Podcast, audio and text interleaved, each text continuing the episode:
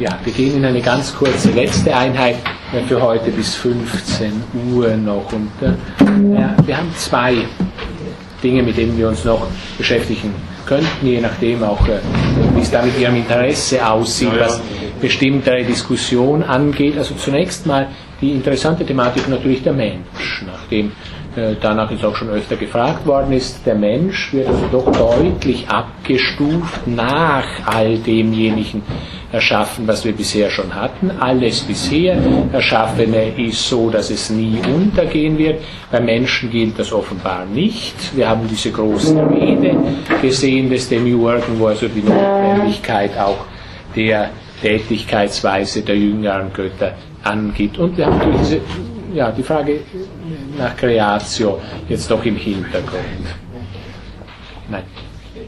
Natürlich ist jetzt in Bezug direkt auf die jüngeren Götter die Frage Creatio auch einschlägig, weil die jüngeren Götter klar dann vielfältig als Engel ausgedeutet wurden. Also wenn Sie vielleicht überhaupt am besten diesbezüglich Petrus Lombardus nachlesen oder andere eben ganz wichtige äh, Denker in der Geschichte der Philosophie und Theologie, also offensichtlich auf die jüngeren Götter hinblickend und diese dann eben als Engel interpretierend, wichtig für alle diejenigen, die, von, ja, die davon ausgehen, dass nicht ausschließlich die Causa Universalis, also der Gott schöpferisch tätig sein kann, sondern dass auch selbst geschaffene Wesen ja, tatsächlich Schöpfung bewirken können, freilich nicht ausschließlich aus sich selbst heraus, weil sie sind ja geschaffen, daher auch ihre Kräfte, aber die kreative Kraft kann offenbar auch geschaffen werden, nach manchen jedenfalls, so scheint es auch nach Platon, sodass also auch geschaffene Wesen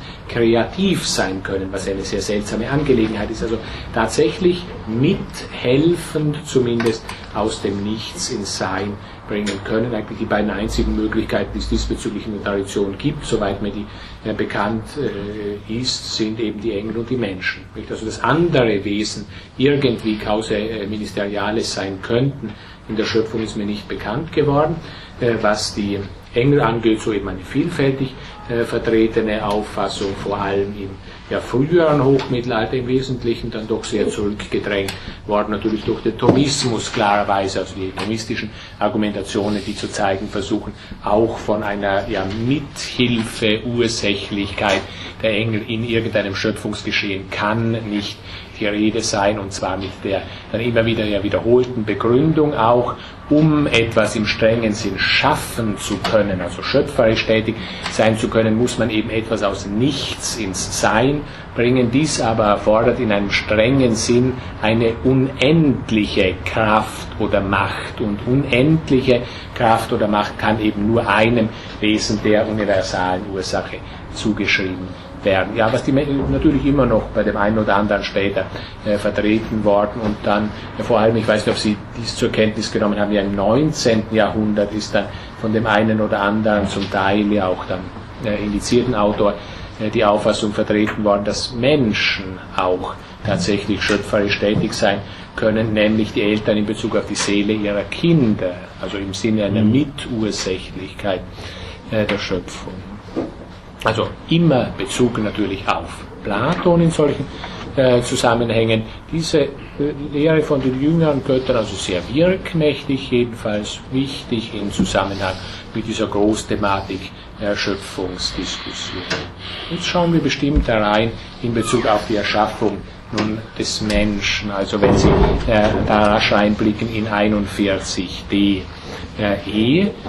Die Rede ist abgeschlossen von dem Demiurgen und äh, ja, er nimmt jetzt zunächst mal wieder die, wie es hier heißt, die Überreste derselben Bestandteile, Seelbestandteile nämlich heran, die er schon zum Einsatz gebracht hat, als er die Weltseele hervorgebracht hat, vermischte sie, ja, und das ist jetzt natürlich interessant, also sagen wir, eine mehrfache Hinsicht haben wir jetzt eine Herunterstufung der Wesen ontologisch gesehen. Nicht gerade, wenn Sie auch dann auf spätere mittelneuplatonische so Stufen, hierarchische Ordnungen der ontologisch aufgefassten Wirklichkeit schon hinüberdenken, in mehrfacher Hinsicht Herabstufung der Wesen, die jetzt äh, geschaffen werden. Also nicht nur, dass da die jüngeren Götter zum Einsatz kommen, sondern es kommt auch, es ist noch weiterhin tätig der Demiurg, aber in der Weise, dass er schon in einer herabgestuften oder schwächeren Weise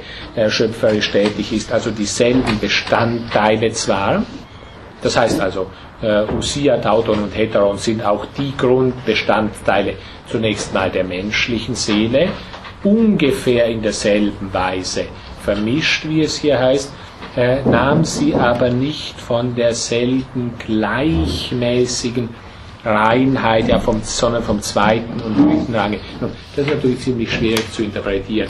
Äh, also was heißt das jetzt genau? Nicht allgemein gesprochen ist die Sache einigermaßen klar. Nicht? Also die Bewegungs- und Lebensmitteilungsleistung der menschlichen Seele kommt derjenigen nicht gleich, die eben die der, der Seele äh, Weltseele ist. Äh, aber wie würden Sie interpretieren, also zum Beispiel nicht von derselben gleichmäßigen Reinheit? Also was heißt eigentlich gleichmäßige Reinheit in diesem äh, Zusammenhang überhaupt? Was soll hier eigentlich rein oder unrein sein in diesem Zusammenhang?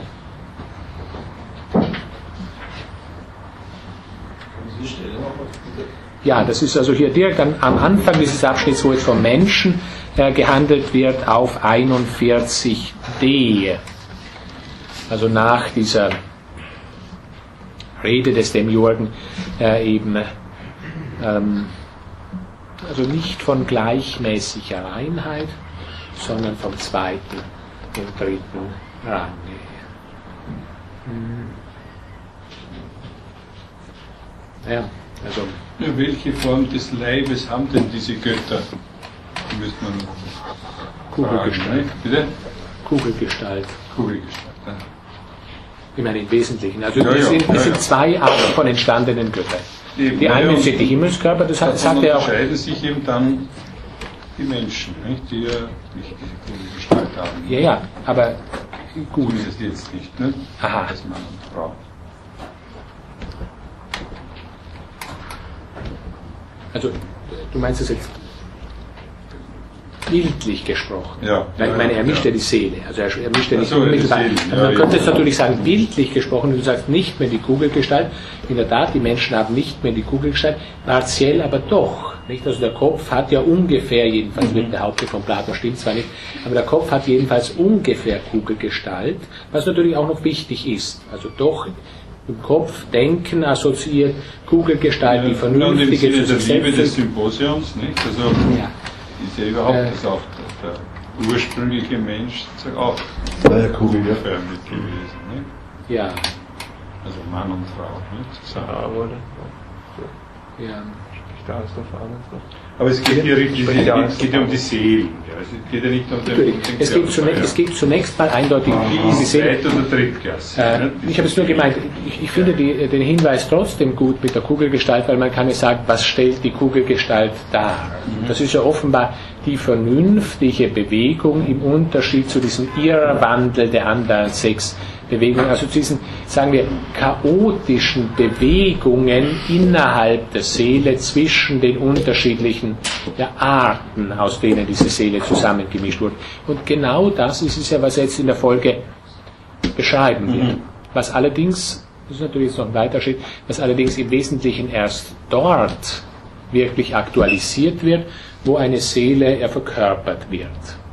Also wie er hier in der Folge beschreibt, die Seele wird dann eben verkörpert und dann weiß sie sich zuerst überhaupt nicht zu finden. Nicht Reiz, Überflutung und viele andere Wörtchen aus dem 20. Jahrhundert, die man da einsetzen könnte. Also es geht alles durcheinander, es wird vollständig erschüttert und scheint also die einzelnen, ich würde das jetzt so interpretieren, die einzelnen Gedanken nicht wirklich sondern zu können. Also wenn hier von zwei, äh, nicht gleichmäßiger Reinheit die Rede ist, dass es da einigermaßen durcheinander geht in Bezug auf Usia, Dauton, Heteron und weitere Gedanken. Wir können nicht einen Gedanken festhalten, sondern wir haben sowas wie chaotische Gedanken oder Seelenbewegungen, was dann natürlich auch mit den anderen Bewegungen, körperlichen Bewegungen dann auch zusammenhängt. Im Unterschied zu den Bewegungen der Planeten, die immer gleichmäßig, immer zu sich zurückkommen sind. Ja, äh, also Seelen stellen wir zunächst mal fest, aber natürlich, das ist schon hingeblickt, das ist eine interessante Frage, das ist schon ein wenig hingeblickt auch auf äh, eben dann die Verkörperung. Also ich kann das eigentlich nur so argumentieren, wie ich es ja, jetzt sagte, wenn ich schon auf Verkörperung hinblicke, nur ist die Frage, wozu Verkörperung überhaupt? Nicht? Also so, ich meine bei Platon natürlich, wozu äh, Verkörperung überhaupt. Und wir haben da also wieder bequeme Möglichkeiten, sofort den Sprung in die Heresie zu machen und zu sagen, wenn ich das jetzt wiederum aufnehme, das mit den Kugelmenschen, es muss eben einen äh, Sündenfall geben vor Verkörperung der menschlichen Seele, also die Position des Origenes, also so eine der wirkmächtigsten Heresien, die man da vielleicht überhaupt nennen könnte, also ein schöner Platoniker, in diesem Zusammenhang jetzt Heretiker, meine ich, die Verkörperung der menschlichen Seele selbst als Strafe aufgefasst. Und es gibt ohne Zweifel viele Stellen bei Platon, die eindeutig in diese Richtung weisen. Der eigentliche Mensch, groß Alkibiades oder wo da steht, der eigentliche Mensch, das ist die Seele und im Wesentlichen der Körper Soma Sema und in erster Linie ist eigentlich doch ein Gefängnis oder ein Gefängnis eher als ein Schutz, jedenfalls diesem Wortspielchen gemäß.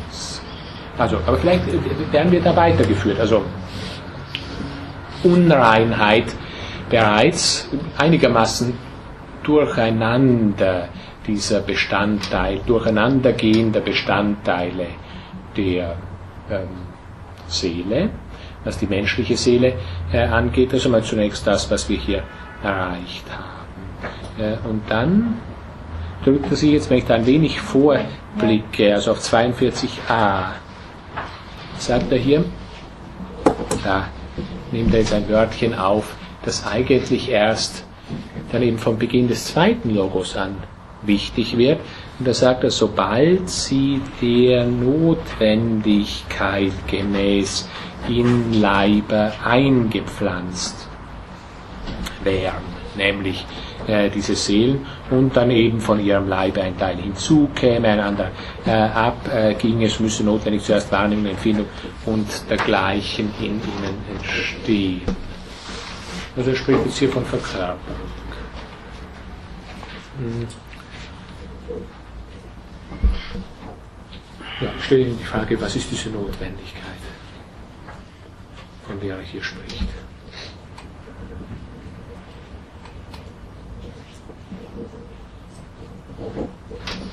Ich meine, wäre es zum Beispiel auch möglich, immaterielle Substanzen zu erschaffen? Im platonischen Zusammenhang.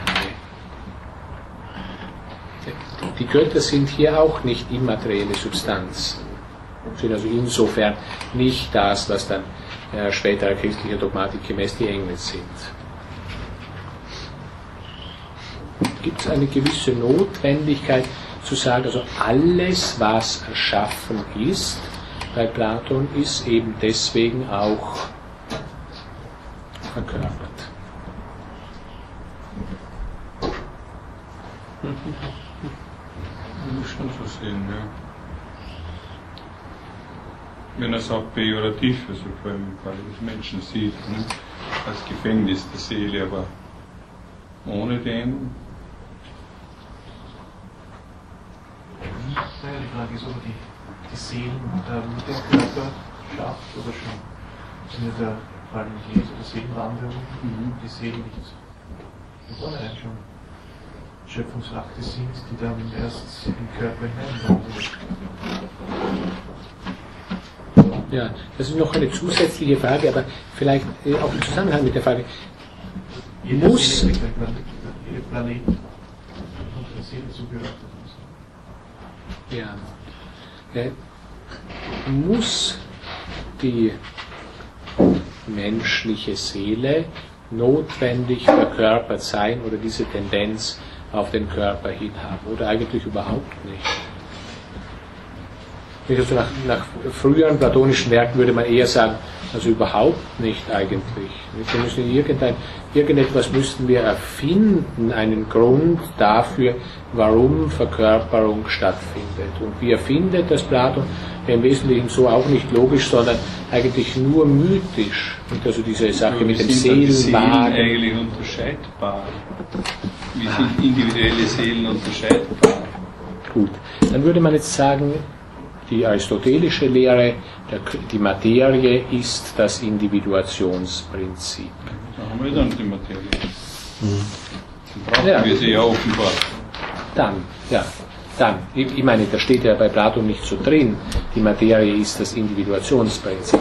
Aber wenn wir jetzt also aristotelisch sagen, Materie ist Individuationsprinzip, dann ist es tatsächlich so, wenn es mehrere Individuen der Spezies Mensch geben soll, dann müssen diese verkörpert sein. Ja, und deswegen ist es auch so, dass in Bezug auf die Engel jedes Individuum eine eigene Spezies ist. Das müssten wir natürlich konsequenterweise und natürlich auch richtig, so scheint es schließen. Woher nimmt er sozusagen quasi das Urteil, diese Seelen dann nur zweiten und dritten Grades zu bezeichnen? Also doch offenbar ist das, ich möchte was sagen, das Prinzip des, des, des zweiten und dritten Grades liegt es nicht an der Seele selber, sondern an der Materialisierung dieser Seelen, sprich also an der Verkörperung dieser Seelen. Dann würden wir sagen, das wäre also auch wieder pädagogische Darstellung mehr. Ich meine, so wirkt, zunächst wirkt es so, der mischt einmal schon selbst unreiner zusammen und dann wird das ganze Ding auch noch verkörpert und dadurch entsteht dann also vollständiges Chaos. Das ist ja zunächst der Eindruck, den man hier gewinnt, Ja, ja. wenn man das liest. Und äh, jetzt könnte man natürlich sagen, ja, also als die Weltseele eigentlich verknüpft wurde mit dem Kosmoskörper, ist nicht Durcheinander entstanden in der Weltseele, platonisch. Und eben deswegen muss die Seele des einzelnen Menschen schon von vornherein diese Tendenz zum Chaos haben, damit es dann auch richtig aktualisiert werden kann, wenn sie verkörpert ist. Aber natürlich, wir können sagen, das ist eine pädagogische Darstellung, weil das Ganze zielt ohnehin bereits auf Verkörperung hin, nur weiß kein Mensch, also jedenfalls kein mir bekannter Mensch, was eigentlich diese Notwendigkeit sein soll bei Platon. Und wie ist das mit dem Stoff? Ist der Stoff immer wieder, ich meine, das, das geht wieder auf das, was wir am Anfang gehabt haben, dass sich, der Stoff sich immer wieder neu geschöpft wird? Oder ist der Stoff so, dass er sich, soll man sagen, aristotelisch von der Form löst oder von der Idee äh, löst und dann wieder sozusagen aufgebaut wird? Das ist schon eine Frage, ob dann der, ob sozusagen der, der, Leib, der Leib oder der Stoff vollständig verschwindet bei der ganzen Konzeption. Vollständig verschwindet. Also die Frage wäre einfach, vertritt auch Platon einen Hylemorphismus oder nicht? Oder habe ich sie nicht richtig verstanden, die Frage? Oder so wie es äh, formulieren. Ich hätte, das Augenmerk, ich hätte das Augenmerk weniger gerichtet auf, auf die Art und Weise, wie sich es jetzt bildet. Das, ist, das kann eine Teilhabe sein, das ist äh, irrelevant. Aber ob der Stoff selber sozusagen verschwindet oder ob der Stoff ein Die Selbst Seele nur mehr isoliert so quasi existiert. Ne? Ja, die- das ist ja bei Die- Platon so, dass sie da, Ja, das geht aber nicht. Ne? Weil sonst, verlierst, sonst verliert man die Individualität. Und Das Prinzip der Individualität ist wieder die Materie. Ne? Das, Die Frage ist natürlich zunächst mal schon von vornherein, wie wichtig ist eigentlich die Individualität? Ich meine für Platon. Äh, wer war es doch gleich? War es nicht Ficino? Oder wer, wer war doch der kluge, war doch glaube ich Ficino, der ein Symposion schrieb. Auch, ja.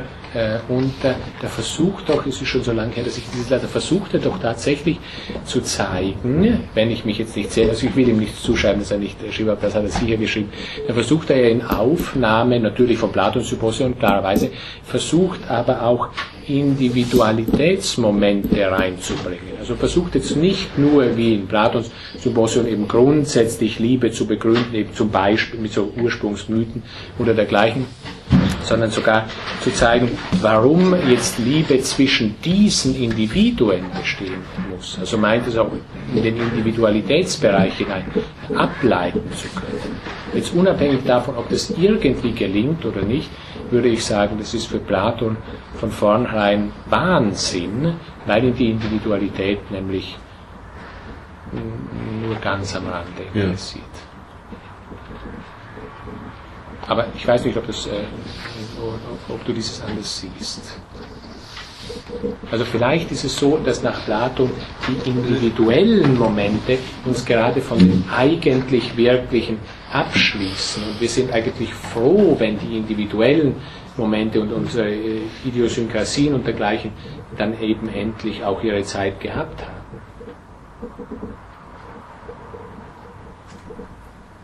Ich meine nicht, dass das eine heute mögliche Auffassung äh, ist, zum Beispiel, aber ich neige dazu, zum Beispiel also auch im Vergleich mit dem, äh, mit dem Renaissance-Denker, äh, zu sagen, unabhängig davon, wie das funktioniert oder auch nicht funktioniert, bei Platon wäre nicht auf einen solchen Einfall gekommen. So wichtig ist das Individuum nicht. Ja, das lernt ich insgesamt hat so eine Person. Ja, natürlich, also letztlich ist äh, Ja, Augustinus wie immer der Anfang von allem Schön. Im Christentum ist ja die Unsterblichkeit der Seele nicht mehr möglich, sondern nur die Auferstehung des Leibes. Des gesamten. Menschen. Mhm. Und daher ist es ganz eindeutig so, äh, es ergibt sich für dich jetzt folgende Möglichkeit. Entweder du erhältst das aufrecht, was du vorher sagtest, nämlich äh, Materie-Individuationsprinzip und es, erst einmal das und zweitens natürlich auch das, es kann nicht so sein, dass wir eine vollständige Trennung von, von Ja. Materie und Form haben, weil sonst verlieren wir die Individualität. Ja, Und jetzt sage ich dazu, und dann würde sich jetzt, glaube ich, konsequent ergeben, dann lehren wir Auferstehung des Leibes. So. Und wenn wir jetzt sagen, bei Platon kann von sowas wirklich nicht die Rede sein, dann kriegen wir auch Schwierigkeiten mit den anderen Punkten. Die Seele, sie ist der eigentliche Mensch. Dieses schöne Zitat aus ähm, eben Das kann man immer noch interpretieren, das ist schon klar. Ne? ja, ich sage nicht, dass, äh, dass das unvernünftig ist, wie es Platon macht. Ich will nur sagen, es ist das nicht einfach eindeutig eine christliche Lehre, die da vorgetragen wird. Glaube ich. Frage ist nur bei der Seelenwanderung dann, wenn so eine Ja. menschliche Seele in ein Tier wandert. Das ist ja auch wieder individualisiert. Ja, eben. Muss Ja. auch wieder sich individualisieren. Also als bloße Seele kann sie nicht existieren. Das erinnert mich an die- an diese Ja, Geschichte da, Patrizia, nicht? jetzt Wo da die fromme Helene mit ihrem Schamsterrad da sozusagen also in die, in die Hölle fährt. Nicht? Und sie war nur mehr erkennbar an den beiden Nasen. Also sie waren noch erkennbar auch. Also irgendwo muss sich's materialisieren. Nicht? Ja, ich, bin da nicht, der- ich bin da nicht der Gegner dessen, was du sagst, Also du sondern ich meinst, überlege, ja, ah, ob das tatsächlich bei Platon ja. so drin ja, ja, steht. Die Seele als Seele und als Mensch. Das Ja, das gibt es ja wieder. Gibt es nur in theoretischen Abhandlungen, ja. Kann man natürlich immer machen. Ne? Kann ich auch über, das, über den viereckigen Kreis abhandeln. Ne? Wenn man will. Ja. Natürlich, aber Das, ist schon noch ein anderes Niveau, glaube ne, ich. würde ich sagen. also wir, wir haben da zwei ganz große Möglichkeiten. Ja, ja, natürlich. Ja, ja, aber das ist einfach die Frage, kann man sowas wie, sagen wir, Notwendigkeit von Verkörperung denken oder nicht? Oder ist das Quatsch von einer Position aus? Und äh, äh, ich, ich sehe ich da würde die vorne Notwendigkeit eher be- bejahen. auch für Plan. Wenn er sie, na, wenn er sie, wenn er sie in meinem Sinn meint. Nicht? Ich habe es nicht so, so genau gelesen, aber meines Erachtens ist schon das Gesetz der Notwendigkeit, den Körper eins eingepflanzt Ja, wurde. Zweifel. Ja, das, das, das habe ich ja vorher Ja, zitiert. Diese Zeile. Die Frage, ja. Ja, Also erstens einmal ist es so, Notwendigkeit kann natürlich unterschiedliche Bedeutungen haben. Also die Notwendigkeit muss jetzt hier nicht unbedingt in der Seele selbst liegen, ne? sondern sie kann auch eben, das kann auch die Notwendigkeit sein, von der dann dem kompletten zweiten Logos spricht, also das eigentlich Wiedervernünftige oder dasjenige, welches einen Widerstand äh, bildet oder welches nur so eine halbwegs vernünftige Realisierung von Ideenformen in Körperformen äh, möglich macht. Also wir sehen jedenfalls mal von vornherein, das sind also zwei der äh, drei, vier wichtigsten Möglichkeiten, die man diesbezüglich halt in der Tradition äh, sehen kann. Sagen wir es nochmal so exemplarisch, man kann Platon so interpretieren und das machten die meisten, wenn ich das recht sehe, jedenfalls die einflussreichsten, also Augustinus und Thomas, man kann ihn so interpretieren, die Seele, das ist der eigentliche Mensch. Im Platonismus sehen wir nicht wirklich die Notwendigkeit der Inkarnation. Es gibt natürlich auf der anderen Seite auch vielfältig Möglichkeiten und eben so Ansätze, wo man sehen kann, ja, vielleicht ist das bei Platon eben doch nicht so. Also vielleicht kommen wir, Hegel schrieb glaube ich, irgendwo hin, die Verkörperung, das ist für die Alten insgesamt zu schwer oder irgend so ein Sätzchen, wo er sich wieder mal auf ein Podest gestellt hat und runterschaut, was die gemacht haben. das hat, glaube ich, schon auch einiges für sich. Aber wir schauen weiter, ob ähm, es dazu noch mehr gibt. Wir verbuchen, er hält hier fest, Not, der Notwendigkeit gemäß in Leiber eingepflanzt wären, natürlich, weil das sind sie ja hier noch nicht, weil es ist ja überhaupt noch nichts Materielles eigentlich entstanden, sondern es ist erst dann etwas später der Fall. Ja, und es ergibt sich jetzt natürlich aus dieser Verkörperung einiges. Das ist in Wirklichkeit ein Punkt, der Ihnen vielleicht auch vertraut ist oder keineswegs neu ist bei Platon, im Unterschied zu vielen anderen Sachen die wir da lesen, aber dass Verkörperung, ja Vergessen, Verwirrung eben gegen die Anamnesis, Vergessen, Verwirrung, Zerstreutheit, äh, Verworrenheit bei Platon äh, bedeutet das eine Angelegenheit, die wir natürlich vielfältigst finden und das Leben ist dann eben in der Folge Wiedererinnerung, Wiedererinnerung an das ursprünglich äh, ihm Geschaute oder Gedachte. Ja, und das wird hier etwas näher äh, beschrieben. Wir würden sagen, anthropologisch ist ja auch passend hier anthropologisch äh, beschrieben. Verwirrung, die jetzt zurückgeht auf diese relative Unreinheit der äh, Seelenteile in ihrem Mischungsverhältnis plus, oder vielleicht ist das auch dasselbe oder findet in einem Augenblick statt, eben Verkörperung dieser äh, menschlichen Seele. Ja. Gibt es Dinge, die Sie da in psychologischer oder anthropologischer Hinsicht besonders interessant fanden, die wir da in den nächsten, äh, in den nächsten Abschnittchen haben? Also das sind natürlich Dinge viel mehr systematisiert, kann man die dann bei Aristoteles der Anima 2 vor allem finden.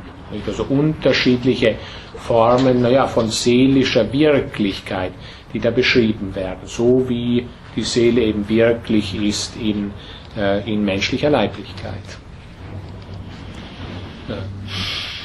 Ja, also Wahrnehmung, äh, Empfindung, äh, der Zusammenhang mit Orexis, der hier auch gleich äh, festgehalten wird. Zum Teil dann auch bereits von der klassischen platonischen Seelenlehre ausgehend in den zweiten Seelenteil hineingehend, also das äh, Dymoides, Tapferkeit, Eifer, Zorn, also das, was wir jetzt vielleicht terminologisch nicht mehr als Begierden, sondern als Emotionen bezeichnen würden. Zuerst die Begierden, dann äh, die Emotionen. Ja, und ganz allmählich entwickelt sich dann, wie wir hier sehen, natürlich die dritte Stufe, die eigentlich natürlich dem Rang nach erste Stufe in der klassisch-platonischen Seelenlehre, nämlich, oder aktualisiert sich natürlich, sowas kann ja nicht erfunden werden oder irgendwie äh, entstehen auf empirische Weise, entwickelt sich das Logistikon natürlich. Und zwar, äh, ja, nee, jetzt habe ich also einiges hier überschlagen.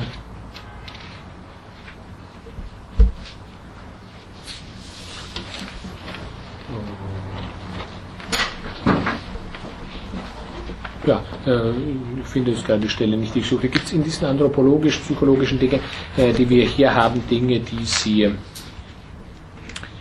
die Sie noch besonders würden hervorheben wollen? also Wahrnehmungslehre oder Teile der Wahrnehmungslehre wird ja dann noch ergänzt, natürlich von Seiten der Körperlichkeit her und Teile dann da auch der Empfindungslehre.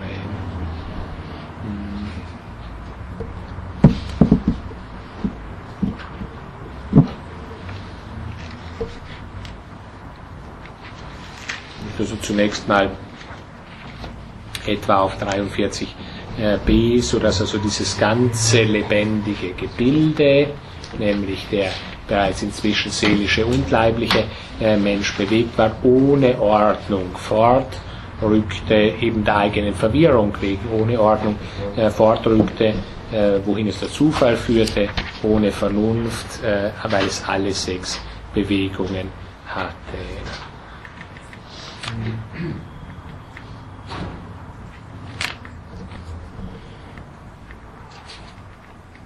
Ja, ich blättere ein wenig äh, weiter, wenn Sie nicht dazwischen rufen.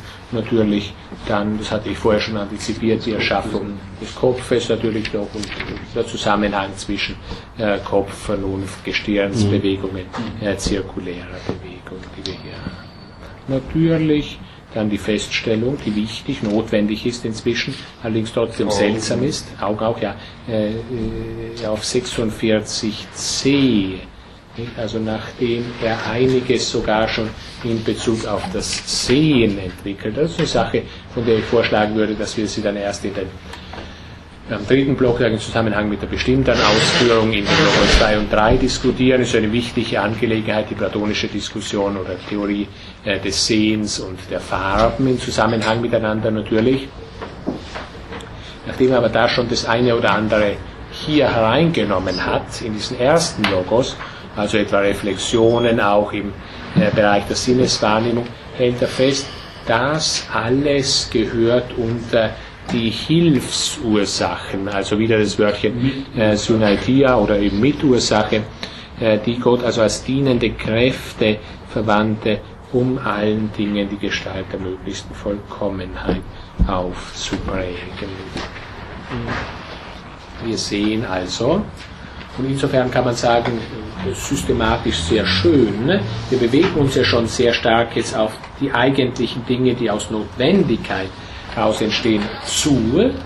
Und an, an, der Stelle jetzt ist es so, dass wir sehen, also es gibt Dinge, die zwar die Vernunft erschafft, wo sie aber schon sehr stark auf Hilfsursachen oder Mitursachen angewiesen ist was eigentlich anfangs überhaupt nicht der Fall zu sein schien. Wenn Sie da ja, zurückdenken, vor allem natürlich an die Erschaffung der äh, Weltseele und der Dinge, die damit zusammenhängen. Während hier also sehr breit natürlich Hilfsursachendiskussion bereits. Die menschliche Seele oder der Mensch insgesamt ist eben vielfältig bedingter oder auf Mitursachenbedingungen angewiesen, als dies in Bezug auf den Kosmos insgesamt, die Weltseele, der Fall ist.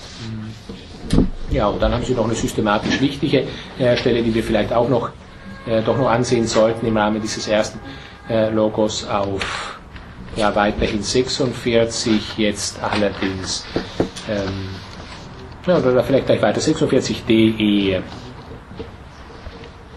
Hm, nach der Vorstellung der meisten, und es ist merkwürdig, äh, dass das Platon bereits ausspricht, sind sie freilich nicht bloße Hilfsursachen, sondern die wirklichen Ursachen von allem. Ja, wie interpretieren Sie das? Also, Platon hat natürlich nicht die aristotelische Vier-Ursachen-Lehre. Zumindest hat er sie nirgends explizit so zum Einsatz gebracht. Äh, dennoch könnten wir sagen, naja, ist was falsch daran, wenn wir sagen, Hilfsursachen, das sind die Materialursachen und die Wirkursachen. Und die eigentlichen Ursachen, das sind die Formal- und die Finalursache. Also wenn man von der aristotelischen vier Ursachen wäre jetzt mal ausgehen würde. Also als Vorschlag. Oder gibt es äh, was, das da dagegen spricht?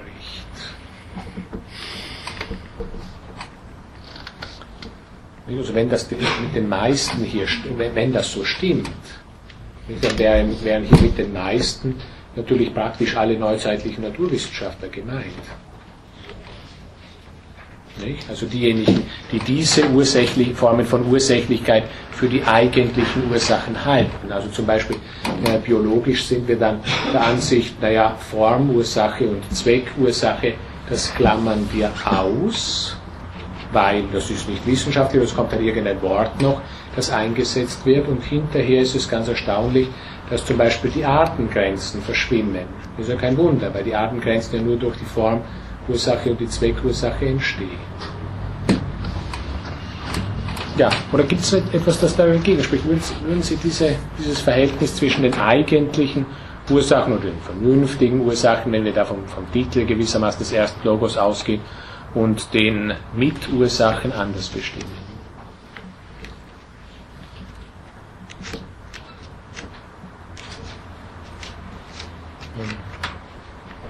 Also gehen wir mal davon aus, dass das so ist und sehen dann gleich im zweiten Logos noch, ob sich das da durchhalten lässt oder ob man da was ändern muss. Ähm ja, man, man, könnte das wirklich, also wenn man da liest, wir, wir müssen beide Gattungen von Ursachen angehen durch diejenigen, die mit Vernunft urheben, stets ohne Überlegung und regellos das Zufällige bewirken. Also, oder habe ich das jetzt, also, ich, oder diesen Satz meine ich. Mhm. Ähm, weil bei Aristoteles wäre ja auch die, äh, der Stoff die Ursache für das Zufällige für das Akzidentielle. Ja. Dann hätte, hätte man zumindest da eine kleine Parallelität.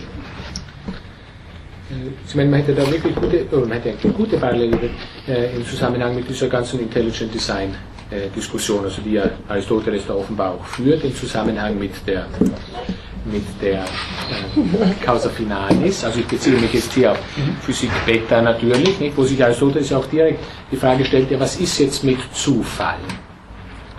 Bei ihm sind es zwei Zufall und blindes Schicksal. Und äh, es gibt eine schöne Doxographie, sagt, es gibt manche, die führen gewissermaßen alles auf Zufall zurück, nicht die mhm. Chaoten. Also es ist also äh, alles ist zufällig, Zufall Ursache für alles, nicht oder wie Nietzsche, nicht der älteste Adel von ungefähr, während auf der anderen Seite eben diejenigen, die sagen, es gibt sowas wie Zufall objektiv gar nicht, sondern nur wir sagen Zufall, wenn wir eben etwas, wo die Ursache nicht kennen.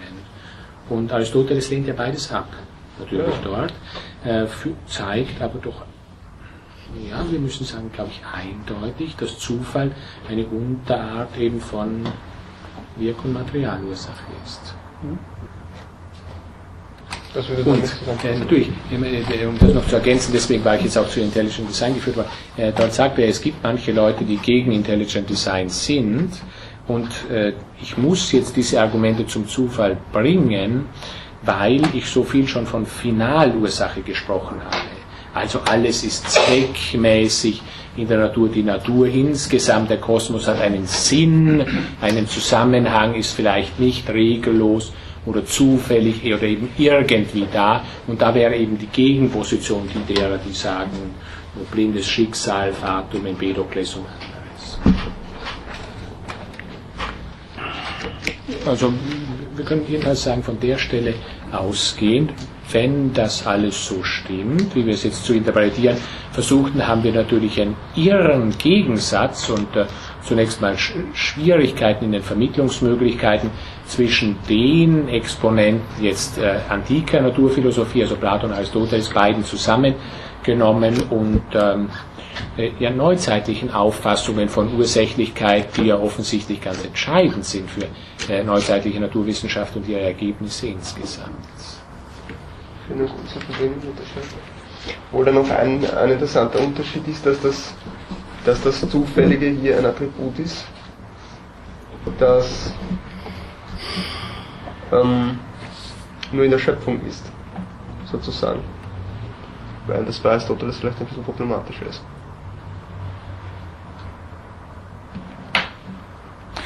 Inwiefern meinen Sie, bei Aristoteles ist es problematischer?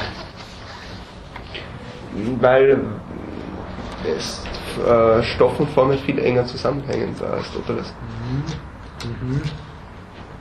Also wenn wir an diese Beispiele, so Beispiele denken, die Aristoteles also gibt im, im Zufallszusammenhang, einer geht auf den Markt, dort trifft er einen anderen. Den wollte er ohnehin schon treffen, weil äh, weil er, ich glaube, das war ein Schuldner von ihm oder wie diese Beispiele gehen, die Aristoteles da gibt. Er wollte ihn schon längst zur Kasse bitten, jetzt trifft er ihn dort auf dem Markt, konnte aber überhaupt nicht annehmen, dass er ihn dort trifft.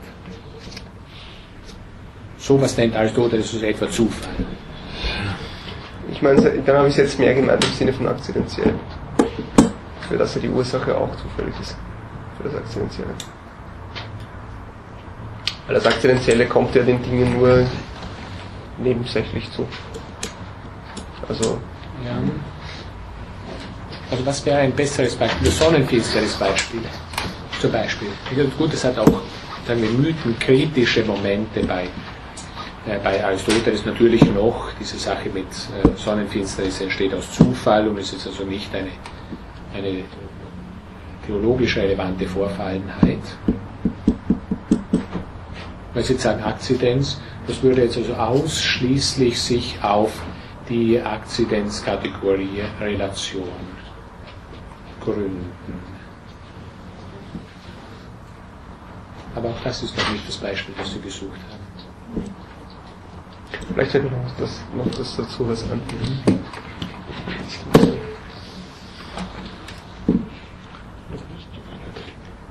Ja, damit ist natürlich noch nicht die Frage beantwortet, geht auch hier an der Stelle jetzt gar nicht, welche Stelle eigentlich der Zufall bei Platon hat.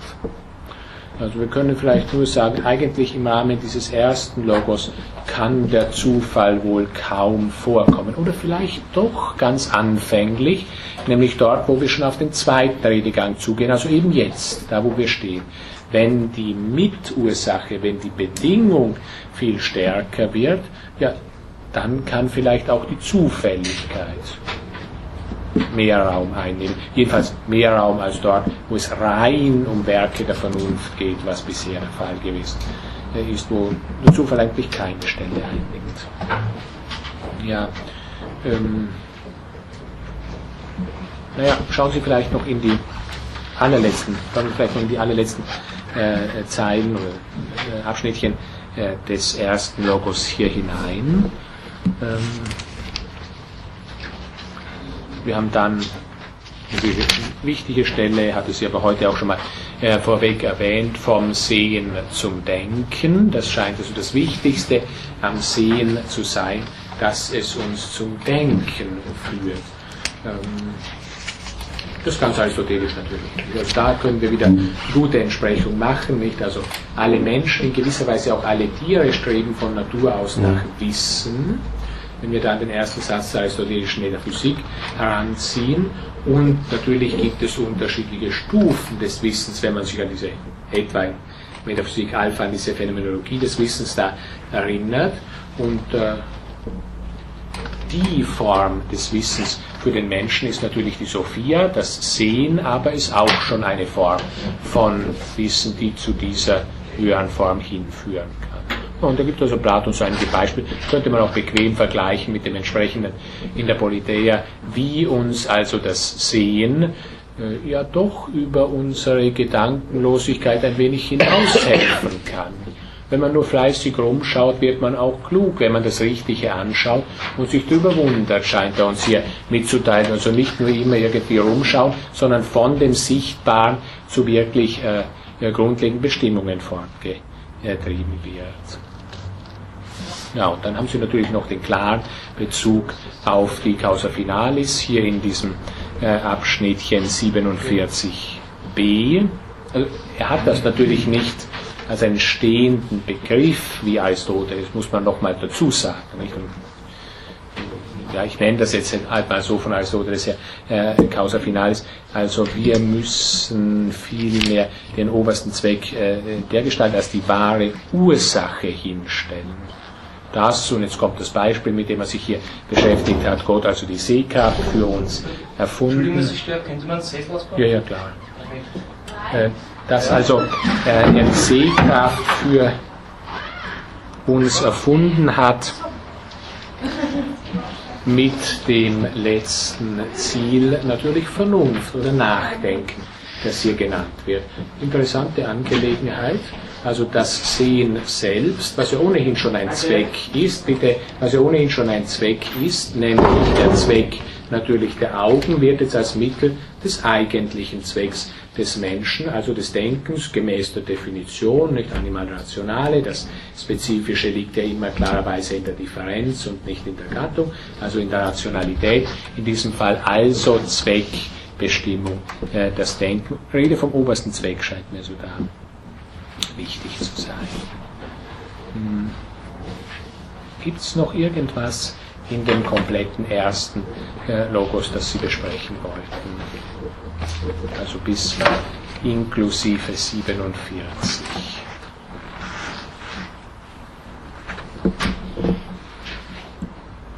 Ja, dann nutzen wir die letzten sieben Minuten, um uns zu überlegen, was eigentlich jetzt in dem zweiten Abschnitt kommt. Wenn Sie, kann jemand von Ihnen äh, sagen, ähm, wodurch unterscheidet sich das, was jetzt kommt, von dem, was wir bisher her hatten?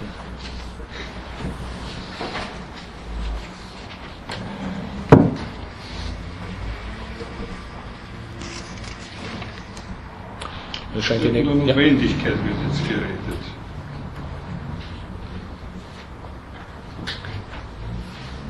Ja, und, äh, und Vernunft. Ja. Und das Werden dieser Weltordnung wurde als ein gemischtes, aus einer Vereinigung der Notwendigkeit und der Vernunft erzeugt. Ja. Und jetzt kann man gleich fragen, ist das, was wir unter dem Titel Mitursache hatten, oder Mitursächlichkeit, Wirkung der, der Notwendigkeit? Sodass wir also, wenn wir das so annehmen, klare Schneise hier hätten das bisherige im Wesentlichen, natürlich sukzessiv schwächer, weil wir gingen ja auf diesen Teil schon zu, wie wir gesehen haben, aber im Wesentlichen war das bisherige von Formal- und Zweckursache her gesehen und äh, was jetzt folgt, wird viel stärkere Betonung der Material- und der Wirkursache mit sich bringen. Und wenn man das so interpretiert, hat man auf jeden Fall mal den bequemen Beleg klarerweise, dass das Erste und so scheint es Wichtigste, was hier in diesem zweiten Teil abgehandelt wird, ja natürlich Materie ist. Nicht? Also das scheint dann Voraussetzung für alles Folge zu sein. Also zumindest, wenn wir sagen, jetzt geht es um die Materialursache, was Materie, was Stoff mit sich bringt, damit man mal sicherlich nicht fehlgehen können. Wobei, vielleicht doch, denn äh, es gibt ja auch manche, Sie kennen das, vielleicht die sagen, es ist gar nicht richtig, hier von Materie oder Stoff zu sprechen, wir dürfen nur von Raum sprechen.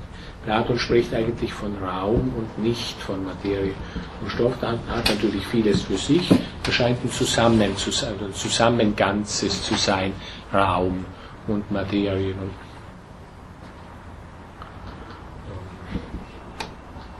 Ja, je nachdem, wie man Raum definiert. Kann das als eher selbstverständlich oder auch als völlig falsch erscheinen. Also wir wissen jedenfalls die Bestimmung der, oder wir sehen jedenfalls gleich, die Bestimmung der Materie wird jetzt grundlegend werden. Äh, und wenn wir vielleicht noch diesen einen, äh, äh, diesen einen Satz hier zur Kenntnis nehmen auf 48a, also eine gemischte ist die Entstehung dieser Welt.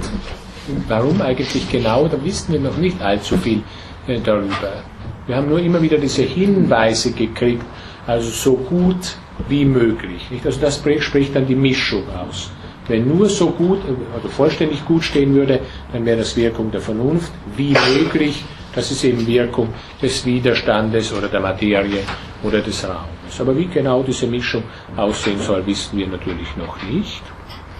Jedoch das ist natürlich gleich mal wichtig in Bezug auf diese Mischung. Jedoch herrschte dabei die Vernunft über die Notwendigkeit und dann haben Sie dieses Wörtchen, das natürlich in der, wenn man jetzt mal historisch sprechen will, Demokratie so unbedingt notwendig zum Überleben ist, nämlich die Überredung, wie ja vielfältig vielleicht in äh, demokratischen Zusammenhängen, also durch Überredung führte die Vernunft das meiste von dem, was da entstand, zum Besten. Ja, das kann man natürlich auch als ein wenig unbefriedigend empfinden. Das ist natürlich eine Metapher, Überredung. Fällt jemandem ein, für was könnte denn das eigentlich eine Metapher oder ein Bildchen sein, Überredung? Ja. Zwischen Vernunft und Notwendigkeit. ähnlich wie die Liste Vernunft bei Hegel. meine, Die Also, Liste der Vernunft. Mhm. also ich meine, das ist aber noch Mhm. Ist natürlich auch zunächst eine Metapher, Liste der Ja, Vernunft. ja. Mhm. Dass etwas geschieht, eben vernünftig, das vielleicht gar nicht so in diesem selben Sinn, sondern wirklich vollzogen wurde. Also, ich meine, vielleicht, vielleicht ist wirklich List, gut, wenn wir sowohl bei List wie bei Überredung uns überlegen, was das heißt, so enthält das vielleicht beides. Ich bringe einen anderen dazu, dass er etwas freiwillig macht, was Was er er eigentlich nicht will. ja, was er selber nicht einsieht oder was er vielleicht auch selber gar ne? nicht will.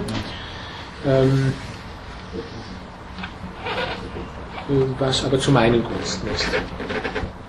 Und das Ja, scheint das Verhältnis zwischen. allgemein, allgemein dem, dem Guten oder dem Fortschritt im Bewusstsein der Freiheit und so weiter dienen. Ja. Also wenn ich sage, jetzt, was, zu, was zu meinen Gunsten ist, ja, wenn ich sage, was zu meinen Gunsten ist, so meine ich jetzt mit meinen hier Vernunft. Also weil es geht um das Verhältnis zwischen. Vernunft und Notwendigkeit.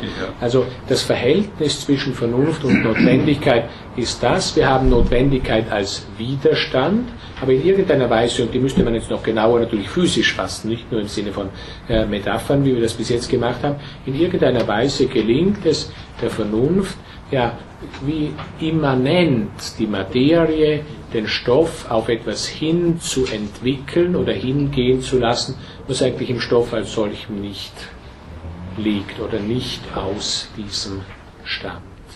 Ja, und das wäre jetzt das Verhältnis, also zum Beispiel, und da kann man sich überlegen, wie man das fassen will, äh, zum Beispiel zwischen Causa Finalis und Causa Materialis. Oder auch allgemein zwischen Zweck und Materie oder Zweck und Wirkursache. Da haben wir so ein vorliegendes Materielles, das natürlich von sich aus nicht auf einen Zweck zugeht, nicht zwecktätig ist, alle klarerweise, ein Stoff als solcher zwecktätig, der aber so geformt werden kann, dass dann aus diesem Materiellen selbst was Zweckmäßiges und Sinnvolles entsteht. Wobei das nicht so sein muss. Und weil es nicht so sein muss, gibt es Zufall. Wenn wir, das von, wenn wir das von der Stelle aus ähm, erklären wollen. Oder mit Aristoteles gesprochen, Fehlschlüsse der Natur. Sowas gibt es auch. Ja, und damit haben wir so gerade noch den Beginn des zweiten Redegangs hier äh, angesehen, das günstig. Sie haben ja sicher, wenn Sie den Text schon komplett äh, gelesen haben, gesehen, dass weiter hinten die Sache viel, viel leichter wird. Natürlich, wir bewegen uns auch in viel, viel abgeleiteten Abschnitt. Ich glaube, es ist also überhaupt kein Problem, dass wir das nächste Mal die grundlegenden Partien des zweiten und dritten Redegangs gemeinsam durchgehen. Würde Sie also darum ersuchen, dass Sie den Rest des Timaeus sich nochmal anschauen und äh, schließe die Sitzung für heute.